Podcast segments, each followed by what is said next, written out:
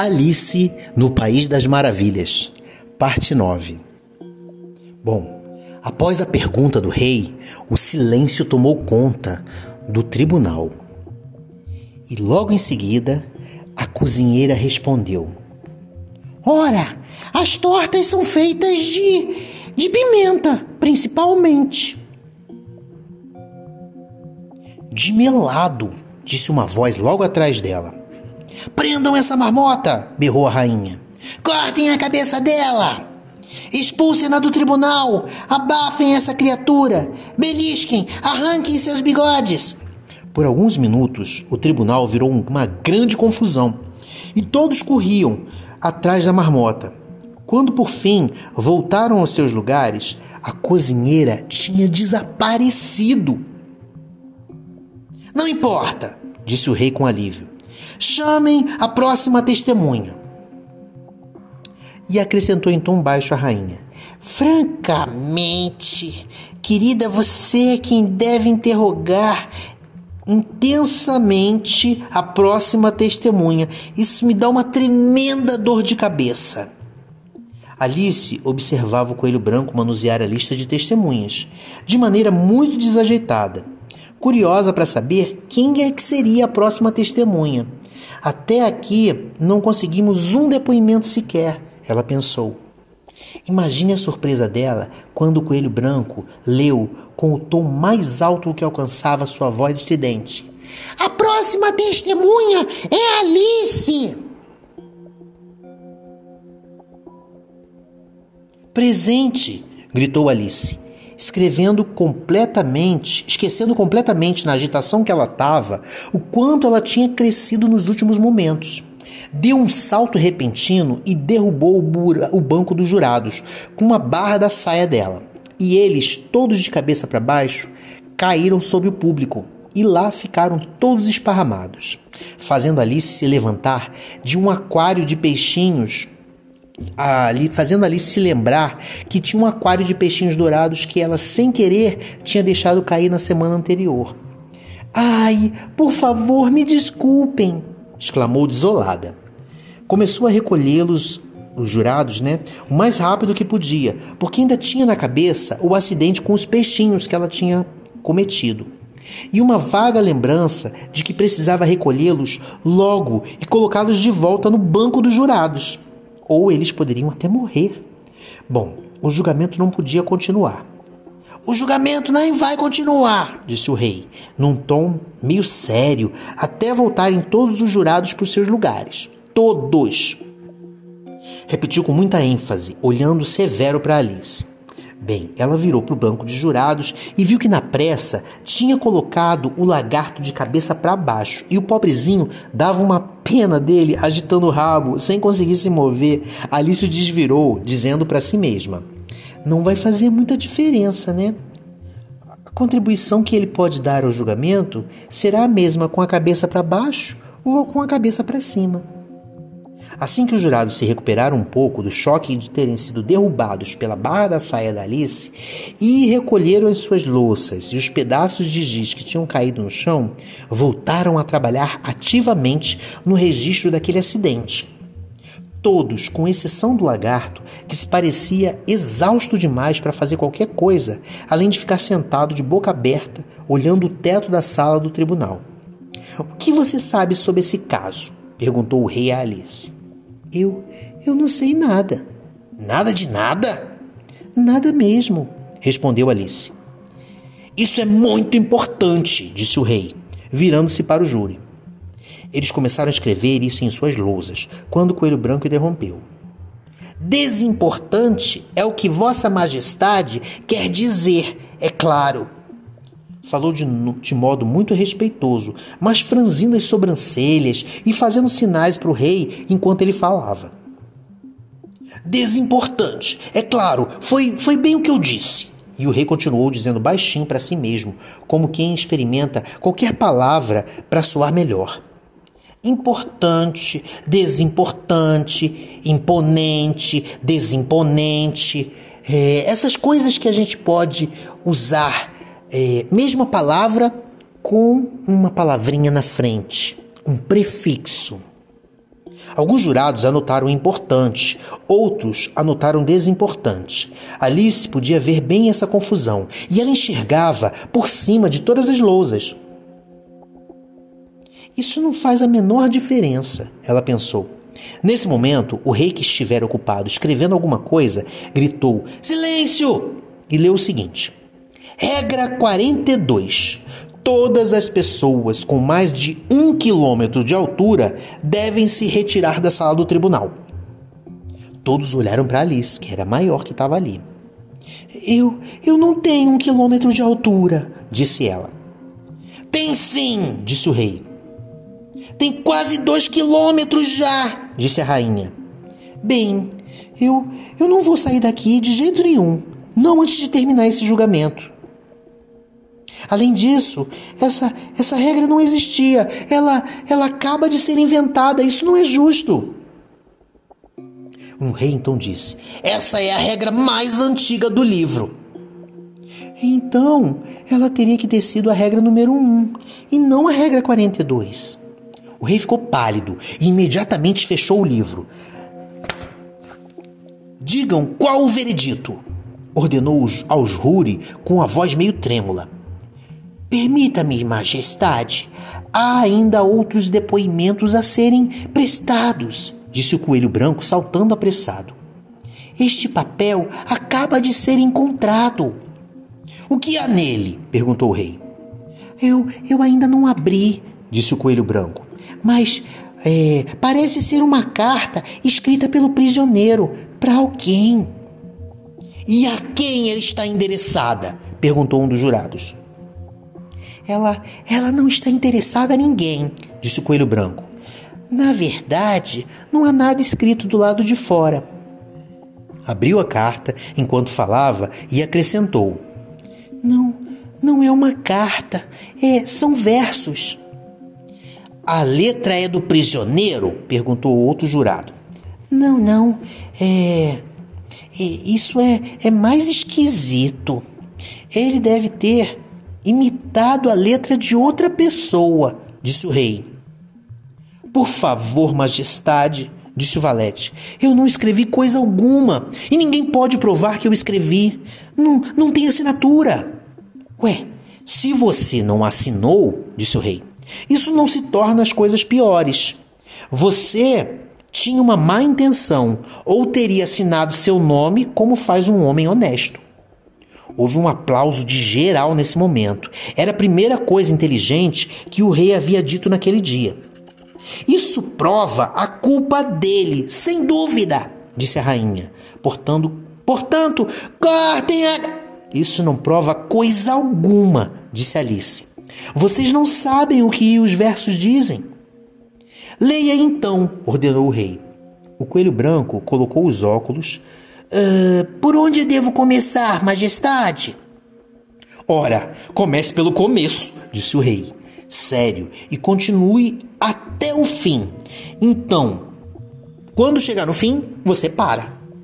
Houve um silêncio mortal e o coelho leu os seguintes versos: Disseram que foste a ela. A ele falasse de mim. Que gosta de mim, disse ela, mas não nado tanto assim.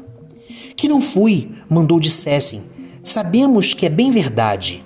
Se nesse assunto insistissem, para ti não seria tarde? Uma a ela, duas a ele, tu nos deste três ou mais. A ti voltaram, são dele, minhas já foram, aliás. Se a mim, a ela má sorte, julgarem participantes, espera os deixe livres do jeito que foram antes. O que entendo aconteceu antes de ela ter ataques é que algo se intrometeu entre nós, ela e o que o sabes. Bom, que ele não saiba nunca. Quem ela queria mais. Entre nós será um segredo não contaremos jamais. Essa é a prova mais importante apresentada até agora, disse o rei, esfregando as mãos. Agora os jurados podem. Se algum deles conseguir explicar o que dizem os versos. Alice tinha crescido tanto nos últimos minutos que não tinha o menor medo de interromper o rei. Eu vou lhe dar uma moedinha. Não vejo um pingo de sentido nesses versos. Os jurados escreveram nas lousas. Ela não vê um pingo de sentido nos versos, mas nenhum tentou explicá-los. Se não tem sentido, disse o rei, isso nos livra de uma trabalheira enorme, porque nós não vamos precisar encontrar nenhum sentido. Mesmo assim, eu não sei. Colocou o papel sobre o joelho e ficou olhando para os versos com um olho só, sabe? Tipo um pirata que fica só olhando com um olho. Parece que eu vejo algum sentido neles, afinal. Mas não nado tanto assim. Você não sabe nadar, sabe? perguntou virando-se para o valete. O valete balançou a cabeça com tristeza. Eu pareço alguém que sabe nadar? Certamente não, já que era feito de papel. Tudo certo até aqui, disse o rei e continuou murmurando alguns versos para si mesmo. Sabemos que é bem verdade. Isso deve ser algo a ver com o júri. Naturalmente, disseram que foste a ela. Ela deve ser a rainha. Para ti não seria tarde. Bem, realmente, uma a ela, duas a ele. Isso deve ser o que ele fez com as tortas, ou o que ele pretendia saber, ou o que ele pretendia fazer, sabe? Mas continua, disse Alice, e diz: A ti voltaram. Ora, e lá elas estão, disse o rei triunfante, apontando para todas as tortas juntadas numa mesa. Nada pode ser mais claro do que aquilo. E continuou a interpretar os versos, ou a dizer o que ele achava sobre os versos. Antes de ela ter ataques, você nunca teve ataques, não é, querida? perguntou a rainha. Eu nunca! respondeu ela furiosa, atirando um tinteiro no lagarto enquanto ela falava. O infeliz lagartinho Bill tinha desistido de escrever com o dedo, quando descobriu que ele não deixava marca, mas agora voltava a escrever aproveitando a tinta que escorria da sua cara molhada. Aí ele pegou o rabo e estava passando na tinta e escrevendo. Então os versos não lhe atacam, disse o rei, olhando a todos com um sorriso, mas o silêncio era mortal. É, é um trocadilho, um jogo de palavras, disse o rei, num tom irritado. Então todo mundo riu. Que o júri deu o veredito, disse o rei pela vigésima vez naquele dia. Não, não, não, não, disse a rainha. Primeiro a sentença, depois o veredito. Mas que coisa mais absurda! disse Alice em voz alta. Como a sentença pode vir primeiro? Controle a língua, mocinha! gritou a rainha, roxa de raiva. Eu não controlo nada. Cortem a cabeça dela! berrou a rainha, mas ninguém se moveu. Alice estava gigante. Ora, quem liga para vocês? disse Alice. Ela já tinha voltado ao seu tamanho normal. Vocês não passam de apenas cartas de baralho. Nesse momento, o pacote todo voou pelos ares e caiu. Então, sobre ela, Alice deu um grito com um pouco de raiva, um pouco de medo e tentou bater nas cartas. Descobriu então que ela estava sentada na margem do rio, com a cabeça no colo da irmã, que carinhosamente afastava do rosto dela algumas folhas secas que tinham caído das árvores. Alice, Alice, Acorde, querida, você dormiu muito. Hã? Eu, eu tive um sonho muito estranho, ela comentou. E contou à irmã o que ela conseguia lembrar de todas essas aventuras que nós acabamos de ouvir. Quando terminou, a irmã a beijou e disse: Minha querida, foi um sonho muito curioso, sem dúvida, mas agora é a nossa hora do chá. Corra, que já está ficando tarde. Alice saiu correndo, pensando que seu sonho tinha sido mesmo uma maravilha. Mas a irmã continuou sentada lá, a cabeça apoiada numa das mãos, vendo o sol se pôr e passando na pequena Alice. E, em suas, e pensando na pequena Alice e nas suas aventuras no País das Maravilhas, até ela também começar a sonhar. Foi assim o seu sonho. Bom, primeiro ela viu a Alice uma vez, mas suas mãozinhas seguravam o joelho e os seus olhos vivos e brilhantes se fixavam na irmã. Ela podia ouvir os tons de voz da Alice e ver aquele jeito só dela de jogar a cabeça para trás para afastar os cabelos que caíam nos seus olhos, e enquanto a ouvia, ou parecia ouvir, tudo que estava ao redor dela ganhou vida com a presença de estranhas criaturas, como aquelas do sonho que a irmã havia lhe contado. A grama crescida farfalhou quando os pés apressados do coelho branco passaram sobre ela. O rato, assustado, agitava a água na lagoa, ali perto. Ouvia o ruído das xícaras da lebre de março e de seus amigos na interminável hora do chá e a estridente voz da rainha condenando à morte os infelizes convidados. Uma vez mais, porquinho espirrava no colo da du duquesa, enquanto pratos e travessas se espatifavam ao redor na briga pela cozinheira e seu auxiliar. Uma vez mais, o guincho do grifo, o rangido do giz do lagarto, os gritinhos abafados dos porquinhos da Índia enchiam o ar, misturados aos soluços distantes que a falsa tartaruga triste emitia. Então, sentada, de olhos fechados, ela, de um certo modo, até acreditou no País das Maravilhas, mesmo sabendo que bastaria abrir os olhos para voltar à realidade daquela vida sem graça. A grama seria movida apenas pela ação do vento, e a ondulação da água teria o efeito do balanço dos bambus. O tilintar das xícaras seria apenas o som dos sinos que as ovelhas no campo emitiam dos seus pescoços. E os gritos da rainha apenas a voz de um pastorzinho tentando tangir aquelas, aquelas ovelhas. O transformado, espirro do filhote, o guicho do grifo, e todos os ruídos estranhos que teriam se sido ouvidos por Alice não aconteceriam mais, ela entendia. Na mistura dos sons de uma fazenda, numa atividade ao campo e até um distante mugido de uma vaca iria substituir os soluços da falsa tartaruga. Bem, por fim ela começou a pensar que a sua irmãzinha realmente iria crescer um dia ela se transformaria numa mulher adulta, que guardaria nos anos mais maduros o coração simples e amoroso daqueles momentos de sua infância. Ela iria reunir em torno de si outras crianças e outras pessoas e faria com que seus olhos brilhassem, curiosos, com muitas histórias fantásticas.